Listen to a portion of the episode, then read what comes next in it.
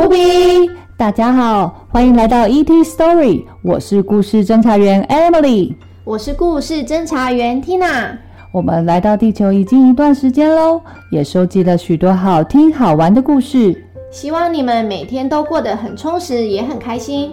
故事飞碟即将启程到下一站喽，让我们一起去寻找更多的故事吧。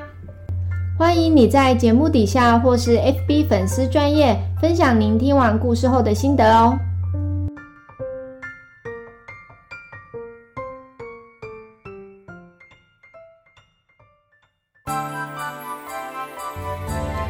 虫虫喜欢过圣诞节，他喜欢礼物和圣诞树。不过，虫虫最喜欢的是圣诞节饼干。在一个平安夜里。虫虫正在雪地里玩耍，突然一辆装满着邮件的车子飞过，好多邮件从车上掉了出来。虫虫大喊：“哎，等一下，信件掉出来了啦！”开车司机没有听到。虫虫从雪地上收集了这些湿哒哒的信件，他注意到这些信件是写给圣诞老公公的。虫虫把这些信件带回家，然后晾干。他发现这些信件大多数都是虫虫认识的孩子。哦，我看看，迪恩想要一个滑板板子奥利瓦想要一碗溜溜球，Emily 想要一个机器人，Jacob 想要桌游，Sophia 想要一只小狗。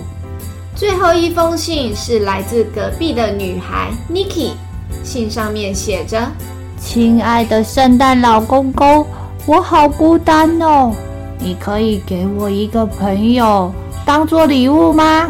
虫虫为 Nikki 感到难过，他担心着说：“这些信件不知道有没有办法可以准时的送到圣诞老公公手里。”虫虫看向窗外，外面下着雪。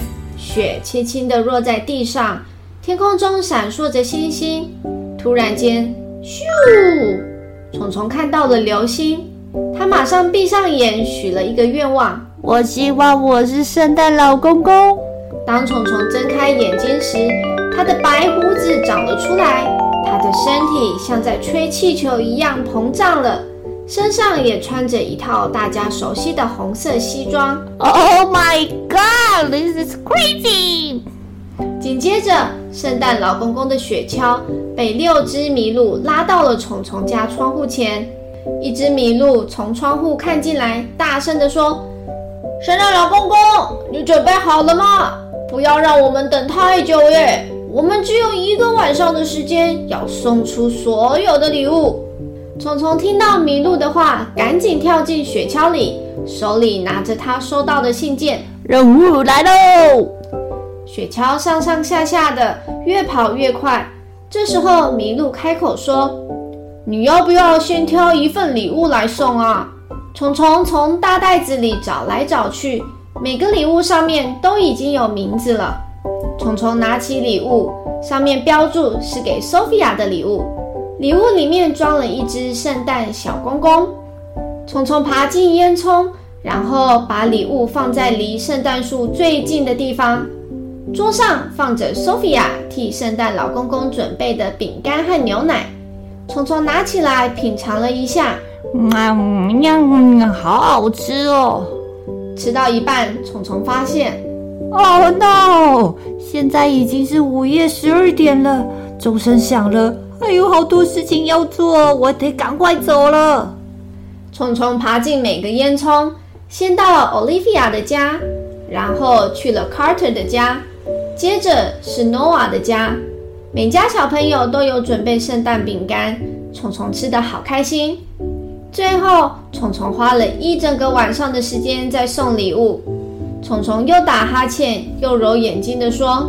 啊，怎么一转眼就要白天了啊？要当圣诞老公公真的很不容易耶。隔天早上，当虫虫醒来的时候，他发现自己躺在自己的床铺上，盖着毛毯。他跑下楼，看到圣诞树底下有一个贴了他的名字的礼物。他打开礼物，里面是一个小小圣诞老公公，对着虫虫微笑眨眼。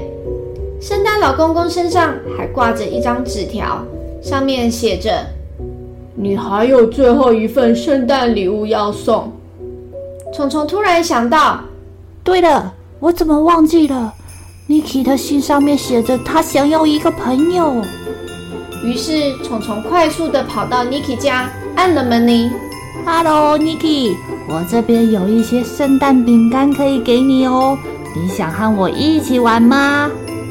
最后，Niki 的愿望实现了，他们分享了饼干，变成了好朋友。圣诞节是一个祝福的季节，在这个充满温暖和欢笑的节庆，分享爱，迎接新的一年。小小 Alien，圣诞节你们都怎么过呢？或许你觉得当圣诞老公公很不容易，因为要记住这么多小朋友的名字和愿望，哎。